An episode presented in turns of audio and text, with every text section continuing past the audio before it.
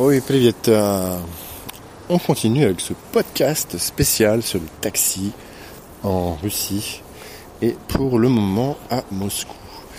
Je viens de rentrer avec euh, euh, une personne du Kirghizistan, donc le chauffeur de taxi ce soir. Donc le Kirghizistan c'est l'Asie centrale.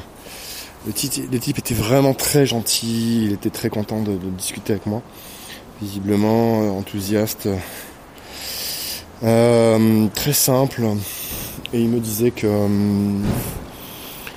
alors moi je connais rien au Kyrgyzstan, je sais que c'est l'Asie centrale, c'est à côté du Kazakhstan, de l'Ouzbékistan, tout ça. Ça fait partie de la route de la soie, en tout cas l'ancienne route de la soie. Et il me disait que c'est un super pays, qu'il aimerait bien vivre là-bas, bien sûr, comme tous les chauffeurs de taxi qui sont d'Asie centrale. Euh, sauf que bah, c'est très difficile de trouver du travail là-bas. En tout cas du travail qui paye suffisamment pour, euh, pour un logement, pour la nourriture, etc. du coup il y en a beaucoup qui viennent ici pour travailler euh, comme taxi et autres. Parce que les payes sont mieux ici rémunérés à Moscou. Alors pour autant pour autant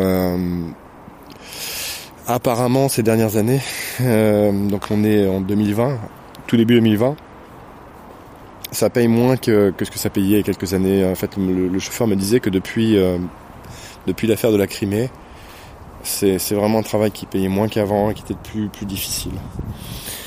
Alors cela dit, ce, chauffeur très sympa euh, me disait que voilà, il arrivait à, à aller au Kyrgyzstan de temps en temps quand même. Il m'a dit bien sûr, oui j'y vais. Et euh, il y retrouve notamment sa famille, euh, ses trois enfants qui sont déjà euh, adultes et,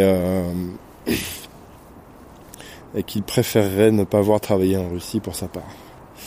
Alors j'ai pas trop compris pourquoi, mais je pense que les conditions sont malgré tout assez, assez difficiles ici. Il me dit voilà, moi ici voilà j'ai mon travail, j'ai j'ai un appartement pour, euh, pour dormir, en tout cas un lieu pour dormir.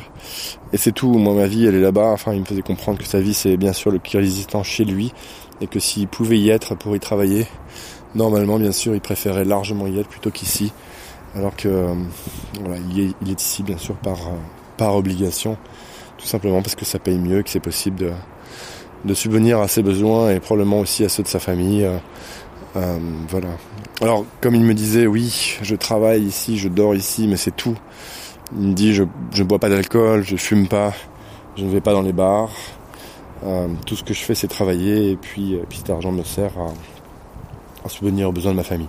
il n'y avait aucune sorte de plainte ou d'aigreur ou de ou de, quoi que ce soit de négatif en fait dans son attitude. Il était très positif par rapport à tout ça et euh, il acceptait complètement cette situation.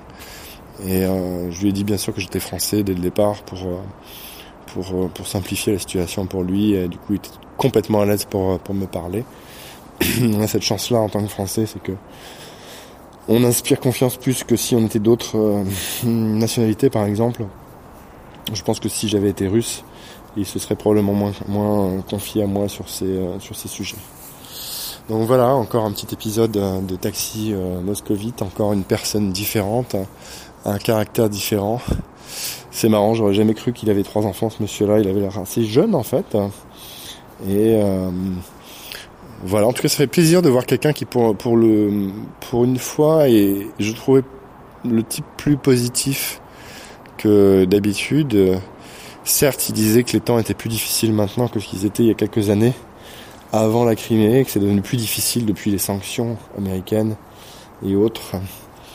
Mais euh, malgré tout, c'était un petit instant assez, assez positif. Voilà, je vais te laisser sur cette note euh, euh, pour, pour cette fois-ci. Et je te dis à très bientôt pour une prochaine, une prochaine de cette série sur les taxis moscovites et les taxis, chauffeurs de taxi en Russie.